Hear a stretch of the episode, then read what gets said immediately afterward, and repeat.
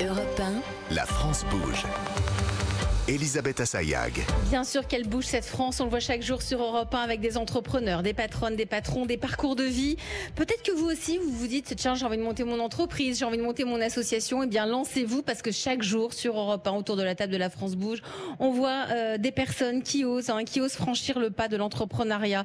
Aujourd'hui, nous sommes en direct de Roland Garros. On a cette chance hein, folle d'être euh, ici parce qu'on a un magnifique studio Europe 1 qui est au pied euh, de la tribune présidentielle, hein, juste en face du, au sein du cours central.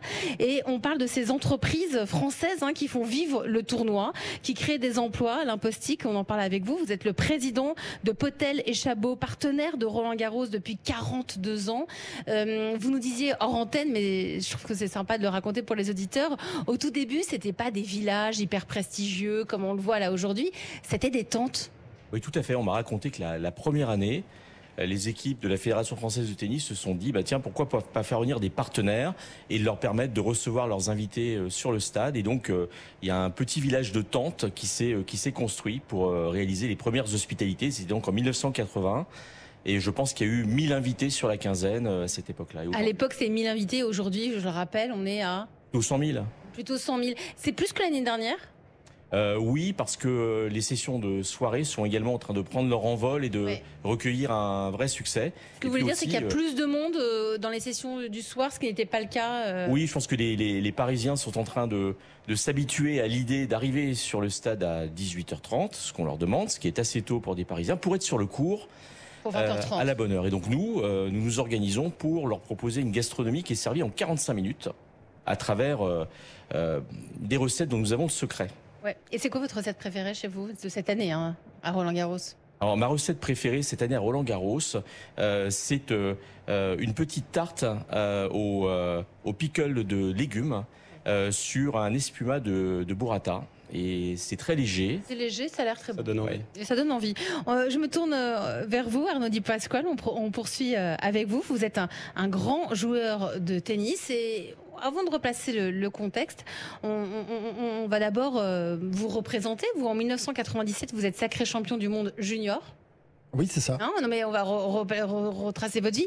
Vous avez été professionnel de 1998 à 2006 et en 2000, vous avez battu euh, Roger Federer pour la médaille de bronze au JO de Sydney. Exact. Tout est juste pour l'instant. Tout est juste pour l'instant. On va passer à vous dans un instant. la France bouge, la pépite du jour.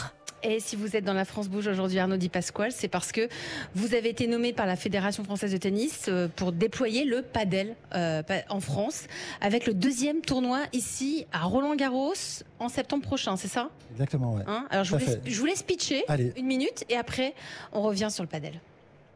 C'est à vous. Alors c'est parti. Alors le Greenwich Paris Major, c'est le troisième événement organisé par la Fédération française de tennis. Il y a Roland Garros, le Rolex Paris Masters et désormais donc le Greenwich Paris Major. Alors c'est pas du tennis, c'est donc du padel. Le padel, c'est un sport en France qui a la plus grosse, la plus forte croissance ces cinq dernières années. Et euh, le Greenwich Paris Major, c'est l'équivalent d'un grand chelem pour le padel. Donc on réunit les meilleures joueuses et les meilleurs joueurs du monde au stade Roland Garros du 3 au 10 septembre. Euh, c'est un stade en fait Roland Garros revisité aux couleurs du, padel.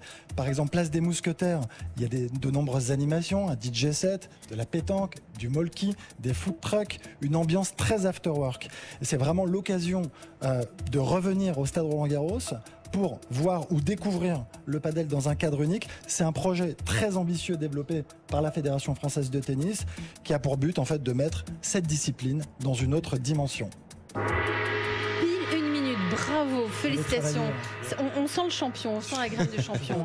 Ah, Merci Arnaud Di Pasquale pour votre pitch et merci de vous être prêté euh, à l'exercice. Donc vous, si on a bien compris, alors Greenwich Paris Major, Oui. c'est le Roland Garros du paddle. Exactement, c'est le plus grand tournoi de ici. au monde et c'est au stade Roland Garros du 3 au 10 septembre. Alors c'est important que vous précisiez au stade Roland Garros parce Oui. que vous ne pouvez pas dire euh, Roland Garros paddle euh, à Roland Garros. Roland Garros appartient au tennis et à tous les partenaires qui investissent dans le tennis pour Roland Garros. Hmm. Donc, quand on parle euh, du stade Roland-Garros, c'est le stade Roland-Garros. Ce sont deux choses un peu différentes. Ce sont différents. Donc vous êtes chargé de développer le paddle en France.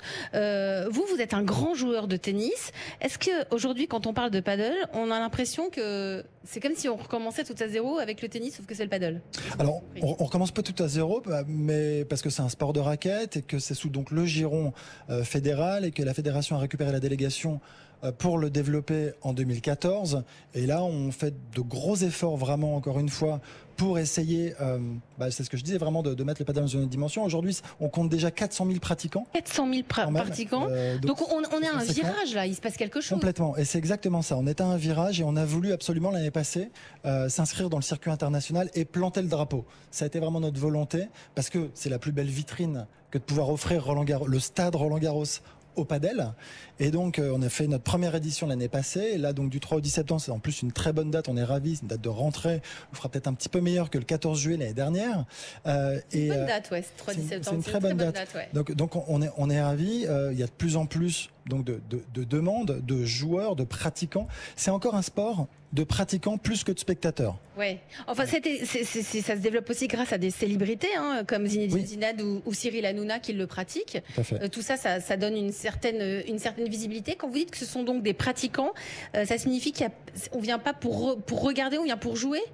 Je, je pense que, en fait, comme tous les sports en, en phase de, de développement, s'ils ne sont pas totalement à maturité, euh, faut aller chercher le spectateur. Et, et déjà, faut, faut faire savoir qu'il y a un tournoi au Stade Roland-Garros. Oui, c'est encore tout nouveau, donc ça ne se sait pas. Euh, c'est diffusé maintenant sur Canal+, mais c'est encore très récent.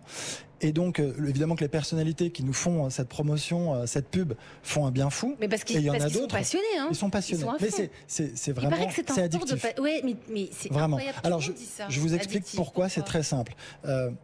C'est évidemment très accessible, c'est ludique, c'est très convivial.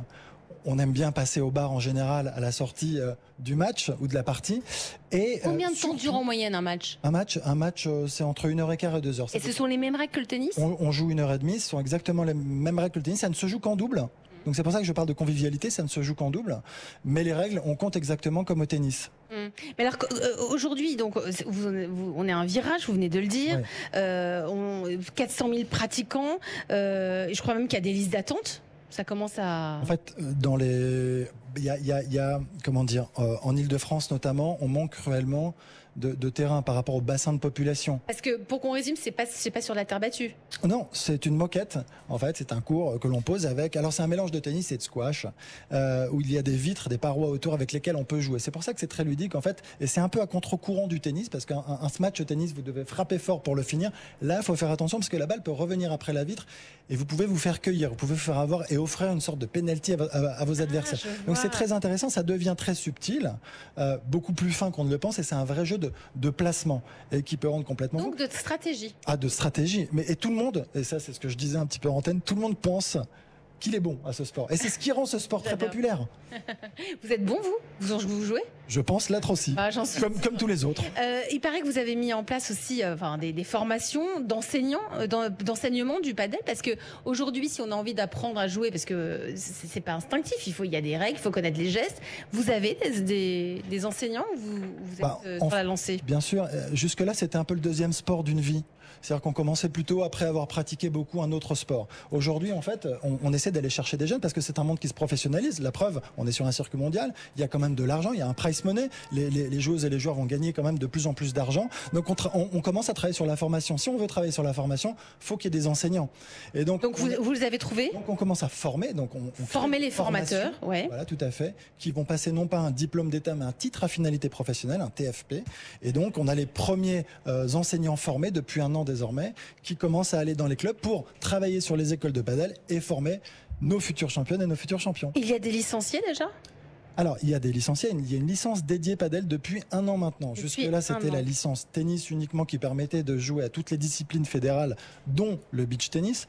Et on a voulu mettre en avant euh, cette discipline justement en, en, en, mett- en- en créant cette licence dédiée. Donc là, on peut considérer euh, qu'il y a autour de 100 000 licenciés déjà euh, à la Fédération française de tennis euh, de padel. Des femmes?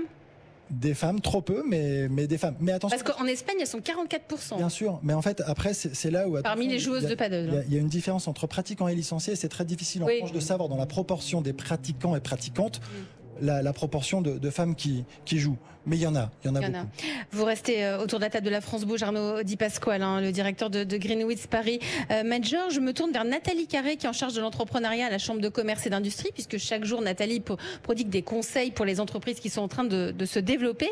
Euh, et là, avec cette question, bonjour Nathalie.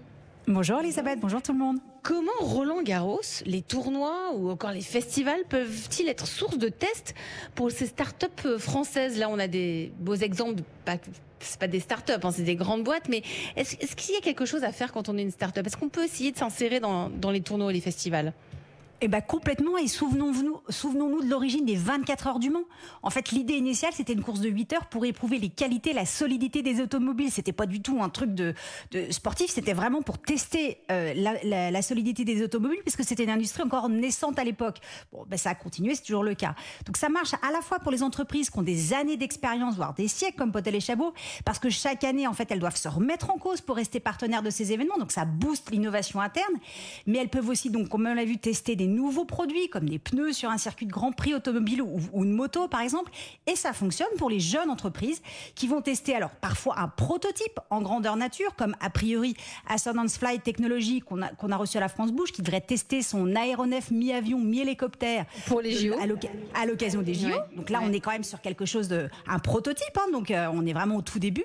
Puis ça fonctionne pour les jeunes entreprises qui ont déjà commercialisé leurs produits, mais qui, grâce à un événement d'ampleur, vont faire un test en fait de solidité de la technologie, de process, d'expérience utilisateur. Alors on a on a eu Mojo euh, qui propose des replays intelligents, ou on a Bodyguard que vous allez recevoir euh, tout de Oui. suite. Oui. Donc, ces tests utilisateurs en grandeur nature, en fait, ils sont toujours indispensables pour une, pour une jeune entreprise, mais il est important de choisir avec soin le contexte de test, éviter que l'ampleur de l'événement soit trop important pour pas se faire déborder, et puis surtout préparer minutieusement parce qu'au-delà de l'image de marque que ça procure, ces tests apportent surtout des informations fondamentales à l'entreprise pour faire évoluer son produit ou son organisation, voire son positionnement marketing. Alors tout ça, ça donne envie, j'imagine, qu'à tous les start qui ont envie de se lancer. Mais comment peut-on faire pour devenir partenaire? C'est compliqué d'être partenaire de ces événements. Alors, ça dépend bien sûr de la notoriété de l'événement, mais en fait, de plus en plus souvent aujourd'hui, même dans les appels d'offres, c'est écrit dans la loi, il y a des appels d'offres ou des appels à partenariat avec une très forte ouverture vers les startups. Pour les JO 2024, par exemple, le travail a commencé en 2017 avec plus de 1000 startups qui ont été convoquées pour raffiner les besoins, les cahiers des charges. Alors, pour les festivals, c'est vrai, il faut souvent se rapprocher des organisateurs.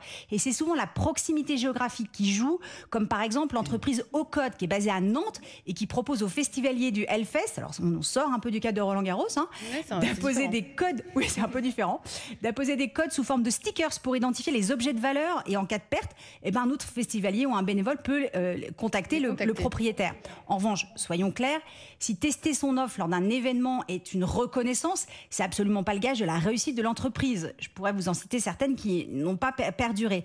C'est un vrai coup de boost, mais avec un risque à ne pas négliger qui est l'hypercroissance qui pourrait en découler parce que ça signifie recruter, changer les process, peut-être trouver de nouveaux fournisseurs, le tout dans un temps très court pour pas décevoir les nouveaux clients et qui pourraient se détourner de l'entreprise eh ben, aussi vite qu'ils se sont intéressés à cette entreprise.